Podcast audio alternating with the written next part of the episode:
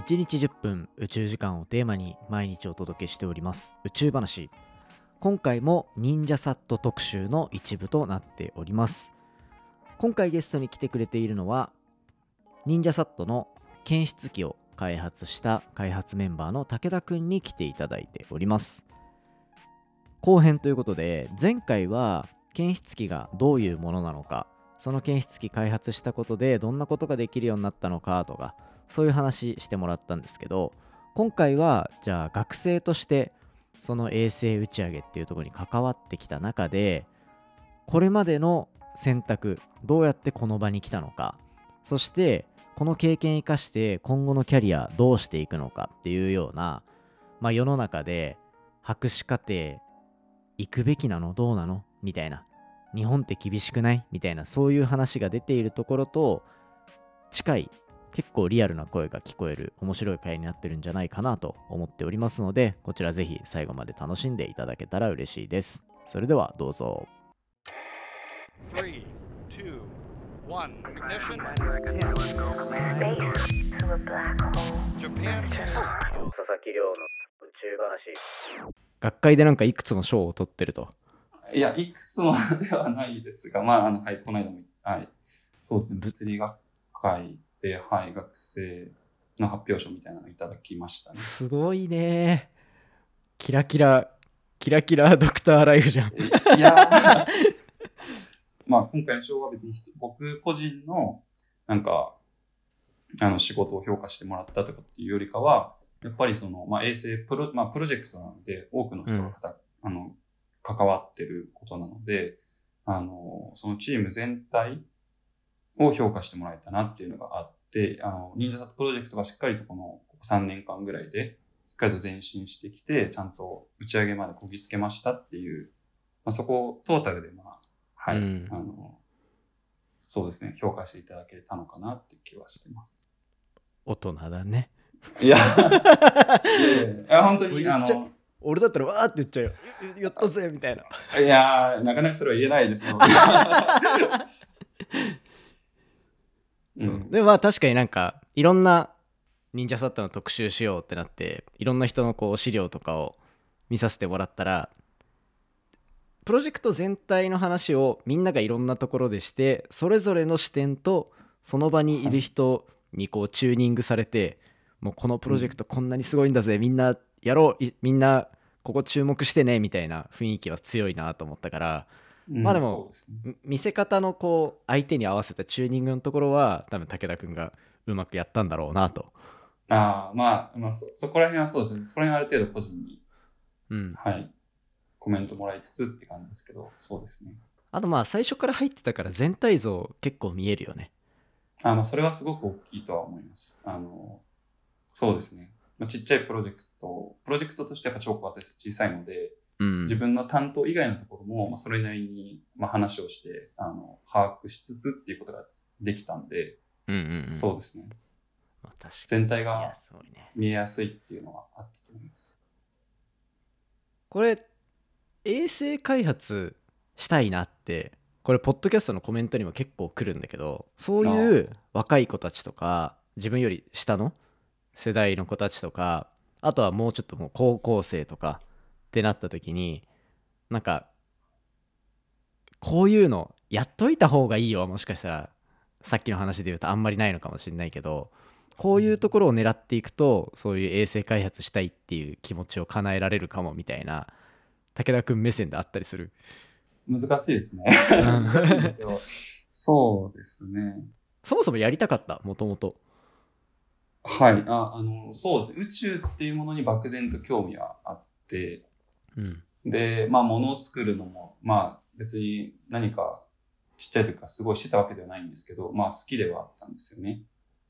で、まあ、自分が作ったものが宇宙に打ち上がる。それでブラックホール観測する。あ、素敵みたいな感じで、思い、あの、進んだっていうのがありますね。じゃあ学部生で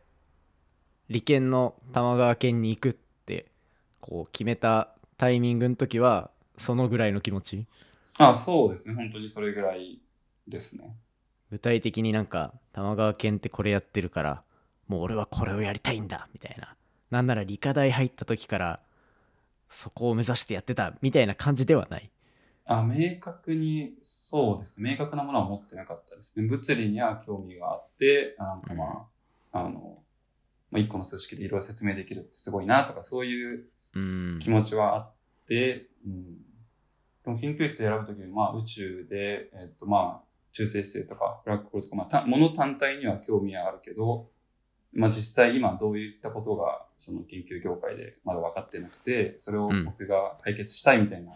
具体的なめあのイメージはなかったですね。ああじゃあもう入ってみて科学的なことやるかもしんないしものづくりやるかもしれないしってなって、はい。まあ研究室の流れが衛星開発だったからじゃあここをがっつりやってみるか みたいな感じだそうですね。最初は、うんはい。最初はそういった感じでしたね。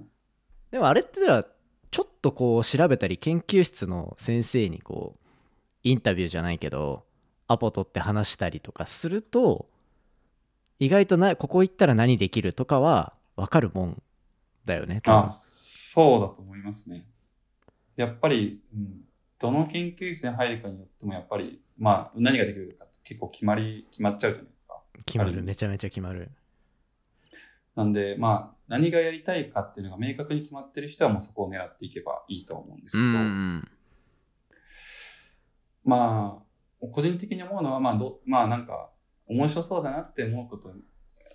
に、まあ、とりあえず行ってしまえば、まあ、そこで自分が楽しめる力があれば、まあ、どうにでもなるのかなっていう気ははいしましたね。まあ多分僕違うとこにうん行ってても、まあ、なんか、それを、そこではそこで、なんか楽しくやってんだろうなって気はしてます。ああ、はい性格的にはまあ中に入っちゃえば何でも楽しめるかなみたいなタイプってこと？だなんか、そんな気がしてますね。まあいい性格だよねそれねいや、まあ、うん、そうですね。なんか変にこうこれしかやりたくないみたいになっちゃうとつら辛そうじゃん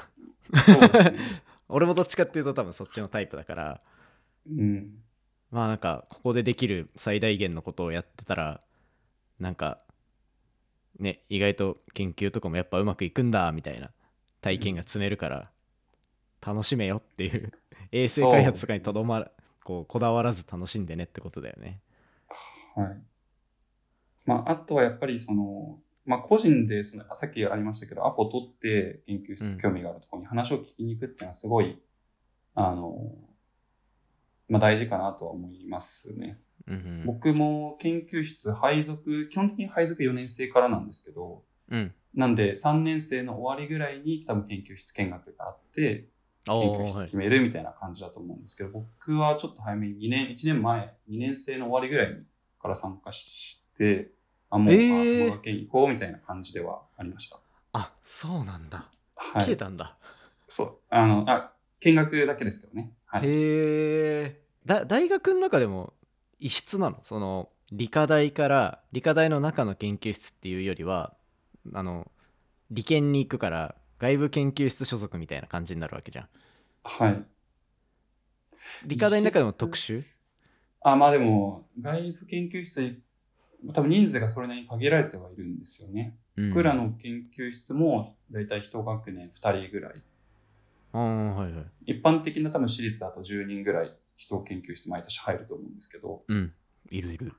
なんで、そうですね。まあ、自分からこうそこに行きたいって、なんか積極的に行かないとなかなか行けないっていう意味では、確かにそっか、うん。玉川県少ないね学生。1年に入ってくる学生は、けどなんか絞り込まれてる感というかあの選ばれた人が入ってきたんだろうなっていう感じはしててあのあそうですしね。進学率も高いじゃん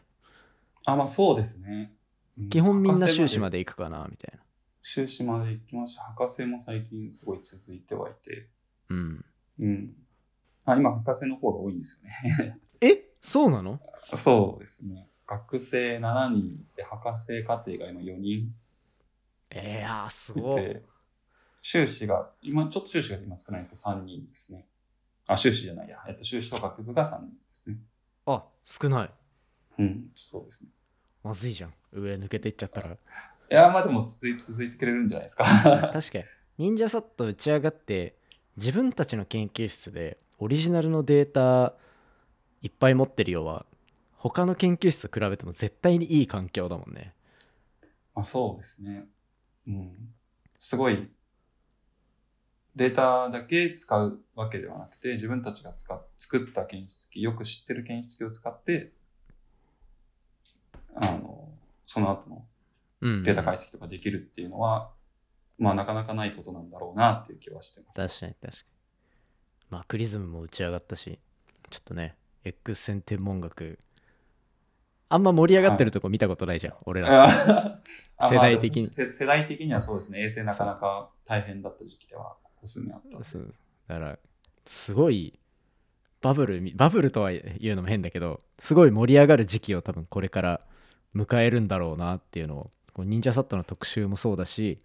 クリズムの特集とかもしながらすごい思ってるから期待だね武田君の今後の活動には そうですね。盛り上げていきたいですね。お互いに。今今じゃあ最後博士2年であと1年あってっていう中で今後どんな感じの進路を考えるのかっていうところをまあ話せる範囲で、そうですね。まあ、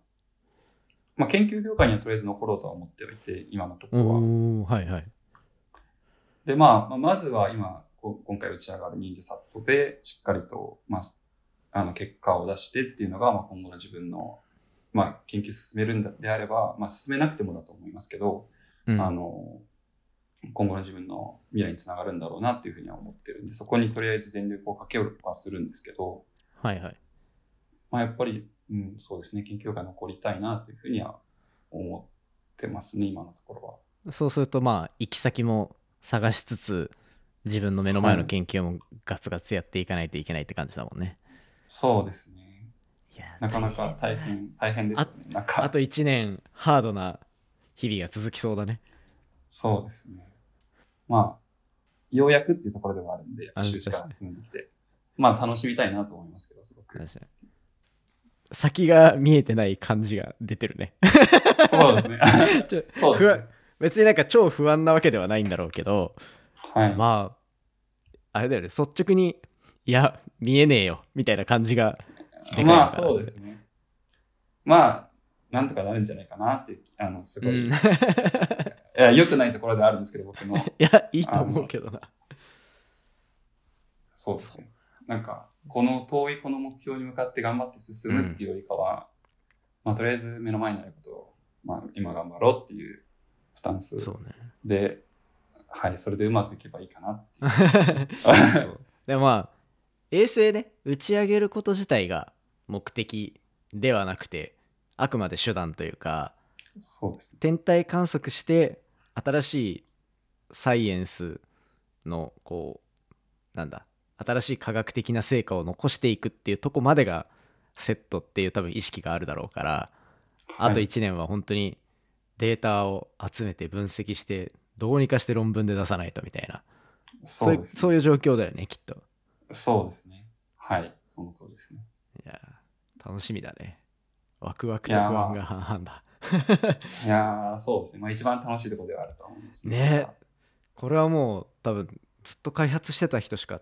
経験できないんだろうな。俺はそういう経験がないからあの多分詳細の気持ちまでは汲み取れないんだけど多分相当今いいろんな気持ちが入り混じってる状態なんだろうなっていう。まあそうですね。それこそねこれをきっかけに今後論文出した時とかはまあなんかプレスリリースとかは出すあれじゃないけどでもやっぱ自分でやった研究だから紹介したいなみたいなのとかはもうここに遊びに来てあ。喋ってくれれば。ありがたいです。多分多分どの分野でも聞いてる人は聞いてくれるうん。すげえニッチな話であってもああ、そうなんですね。いや、だってちょっと、はい。こんな1000何回やってて X 線天文学めちゃめちゃピックアップするメディアってないからあまあ、確かに。いや、この業界の中にいるとそれが普通なんですけど、うんねで外出るとやっぱり聞かない分野すぎるから確かに。だからぜひあの研究結果とか残していきながら喋りたいなっていうのがあったらどんどん来てください。はい。あありがとうございます。はい。ということでじゃあ最後ちょっと忍者サットに対する意気込みだけ聞いて終わりにしようかなと思います。意気込み？はい。最いやーまあ後、台本に書いてないけど。そうですね。いや、まずはそうですね。まあ、しあの、無事打ち上がってほしいというのが、まず第一ですね。で、しっかりとまあ、それが、まあ、宇宙空間にちゃんと動作するっていうことが確認できてからが、まあ、多分僕らの次の仕事になって、ちゃんと宇宙空間に性能を出せるかとか、あのそのあたりが、まあ、これから大変なとこなんですけど、まあ、まあ、何にせよ楽しくやっていきたいなっていう気はしてます。はい。楽しみにしてます。頑張ってください。はい。ありがとうございます。はい。ということで今回はスペシャルゲストということで、忍者サットプロジェクトから武田くんに来ていただきました。ありがとうございます。ありがとうございました。佐々木亮の宇宙話。ということで今回のエピソードは以上という感じになります。いや今回の面白かったですね。こういうミッションで学生一個人がここまで輝いてるっていうのはやっぱり小型衛星の特徴なのかなと思っていて今後の武田くんの活躍そして忍者か忍者サットの活躍がかなり楽しみになってくるそんな回になったんじゃないかなと思います。次回。次回も忍者サットコラボ。今回はまた別の検出器を作られている研究者の方加藤さんに来ていただいております。こちらですね。忍者サットの観測がしっかりと進められるようにというところで搭載されている検出器実は加藤さん宇宙畑の人じゃないのに衛星開発からここに携わっていくことになったというかなり面白い経歴をお持ちの方なのでそういった目線でもぜひ聞いていただけたら嬉しいなと思っております。よろしくお願いいたします。ということで、まあこれを機にですね、宇宙話知っていただいた方もたくさんいるんじゃないかなと思います。ぜひ番組のフォローしていただいて、過去のエピソードも聞いていただけたら嬉しいなと思っておりますし、あと、僕実はもう一つ、ポッドキャストやっていて、そっちは僕の今の本業、データサイエンスとか、データアナリティクスとか、そういったところの話をしております。隣のデータ分析屋さん、こちらもぜひチェックしてみていただけたら嬉しいです。毎週水曜日に最新話が公開されてます。よろしくお願いします。今回の話も面白いなと思ったら、お手元のポッドキャストアプリでフォロー、フォローボタンの近くにある星マーク、こちらからレビューいただけたら嬉しいです。番組の感想や宇宙に関する質問については、Twitter のハッシュタグ宇宙話、または Spotify の Q&A コーナーだったり、概要欄のお便りフォームからじゃんじゃんお寄せください。それではまた明日お会いしましょう。さようなら。